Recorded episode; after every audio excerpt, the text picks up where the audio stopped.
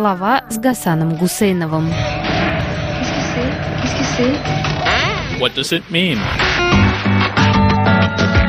И что все это значит? Вообще-то уныние бывает и творческим состоянием. Например, в одном из главных стихотворений о любви в русской поэзии вообще «На холмах Грузии лежит ночная мгла» Пушкин именно уныние называет той легко выводимой из равновесия материи, без которой невозможна любовь и творчество. Он признается, обращаясь к далекой возлюбленной, «Мне грустно и легко, печаль моя светла, печаль моя полна тобою, тобой, одной тобой, уныние моего ничто не мучит, не тревожит, Хорошо поэту, чье уныние ничто не мучит. В тиши и во мраке одиночества может родиться нечто замечательное и возвышенное. Рождается любовь.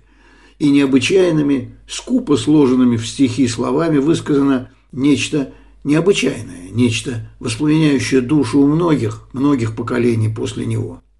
Появление человеческой речи – невероятное чудо, и другой поэт, Николай Алексеевич Заболоцкий, воображает то, о чем давно-давно в детстве прочитал у Гомера в переводе Жуковского о речи коня. И если б человек увидел лицо волшебное коня, он вырвал бы язык бессильный свой и отдал бы коню. Поистине достоин иметь язык волшебный конь. Мы услыхали бы слова, слова большие, словно яблоки, густые, как мед или крутое молоко, слова, которые вонзаются, как пламя, и в душу залетев, как в хижину огонь убогое убранство, освещают. Слова, которые не умирают, и о которых песни мы поем. Оба стихотворения объединяет понимание необычайной ценности речи, устной речи, обращение с весомыми словами к собеседнику или к величественной природе. Особенно весомы такие речи становятся, когда в обыденной жизни наступают тяжелые времена. Человек как бы цепенеет и съеживается, он чувствует и догадывается, что от него самого даже ничего и не зависит, все возвышенное кажется оболганным и преданным. Споры с еще вчера близкими друзьями давно заглушили целебный шум Арагвы. Так называемая злоба дня окрасила все в свои цвета.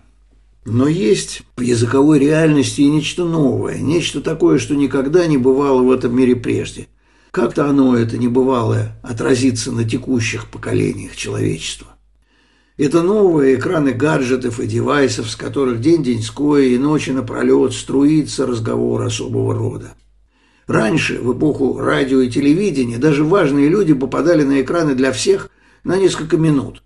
Им задавали два-три вопроса, они на них отвечали двумя-тремя короткими предложениями. Главное, о том, что такие люди хотели сказать миру, они печатали в книгах, журналах, газетах – Иногда в этих текстах было больше публицистики и пропаганды, иногда больше эмоций, иногда больше сухого и безжалостного научного или художественного анализа.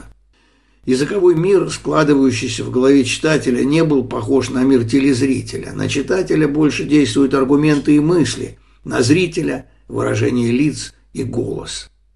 Аудиовизуальный мир внешне ярче и проще мира письменных знаков или языка, опосредованного книжной культурой. Вот почему, когда в него попадает человек, еще вчера живший нормами гутенберговской цивилизации, он чувствует себя провалившимся в какую-то небывалую дистопию. И ему может показаться, что он и сюда успеет и сумеет перенести навыки приютного ему мира. Когда это не получается, когда яркий, сочный, звучный, виртуальный мир обнаруживает, что за ним буквально ничего нет, кроме груды пластика, человек гутенберговской эпохи впадает в полнейшую резиньяцию. И тут он осознает еще менее приятную реальность. Большой, свободный мир демократии и взаимной терпимости охватывает разве что одну десятую часть населения Земли. Таково население немногих демократических стран, да и то не все население. А вот все остальные, живущие по законам насилия и подавления меньшинств, вплоть до главного, одного маленького человека – это люди преимущественно антигутенберговские, условно говоря, не читатели, а зрители. Для взаимодействия с ними приходится хотя бы отчасти перейти на их язык, мимикрировать под новое понимание истины. Ютубный, тикточный, твиттерный, фейсбучный, инстаграмный, телеграм-канальный. С одной стороны, новый мир расширил границы письменного языка, позволил создать новые языки программирования, например, Даже искусственного интеллектуального собеседника по имени Чат GPT некоторые используют уже в качестве безропотного соседа и виртуального собутыльника. Люди гутенберговской эпохи научились даже новыми деньгами пользоваться, которые придумали для человечества миллениалы. Криптовалюту Ethereum придумал родившийся в 1994 году в Коломне Виталик Бутерин. Бутерин стал намадом и вот уже 10 лет переезжает с места на место, чего человек гутенберговской эпохи не может себе ни представить, ни позволить. Люди гутенберговской эпохи стали меньшинством в меньшинстве. Их печаль и уныние подвергнуты настоящим мукам. Эти люди чтение и письма стали слушать, полуторачасовые интервью с теми, кто еще совсем недавно молча писал бы свои соображения для пользы дела. Но сейчас наступили другие времена. Есть люди в той же Коломне, откуда родом Виталик Бутерин, которые давно не выходят на улицу без особой надобности. А и выходят, так уж давно не за книгой или газетой. Но и у этих людей есть компьютер и на худой конец смартфон, и они включают этот гаджет, находят любимого оратора и начинают его слушать. Людям Гутенберговской эпохи хочется верить, что голосовых связок ста мужчин и одной девушки американский фильм 1937 года под таким названием крутили в советском прокате аж с 40 -го года. Так вот, людям Гутенберговской эпохи хочется верить, что чужие голосовые связки заговорят их уныние, позволят поверить, что сами люди Гутенберговской эпохи ни в чем не виноваты, что им нужно только чуть-чуть подождать.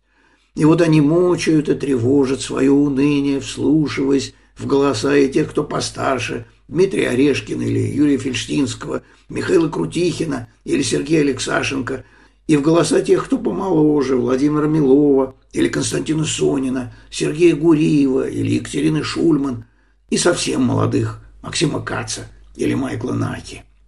Люди Гутенберговской эпохи заслушались умных речей умных людей. Они загипнотизированы этой речью, но уныние не проходит. В начале того же 1937 года, когда на Диком Западе США был снят фильм «Сто мужчин и одна девушка» с Диной Дурбин в главной роли, Мандельштам написал в Воронеже стихотворение «Куда мне деться в этом январе? Открытый город сумасбродно цепок, от замкнутых я что ли пьян дверей, и хочется мычать от всех замков и скрепок.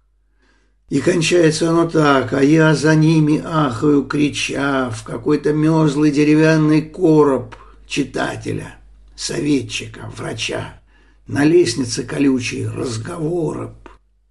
Удивительно, что это стихотворение, датированное 1 февраля 1937 года, было напечатано в одесской газете «Комсомольская искра» в 1966 году но целое поколение говоривших по-русски людей его так и не прочитало. Возможно, слабое гутенберговское меньшинство и переживет нынешние времена, но сменяют друг друга кремлевские горцы, а тревожное уныние не проходит. Пусть и есть у последнего поколения советской эпохи свои поэты, тоже ведь читающие и поющие своему читателю. Издалека долго плывет журнал «Волга», а на борту у него Герман Лукомников – Люди добрые в целом мире, есть ли тот, кто б его нагнул? Замочите его в сортире и скажите, он утонул. Мучение и тревога, жестокие инструменты уныния. За что же вы парализовали человека Гутенберговской эпохи?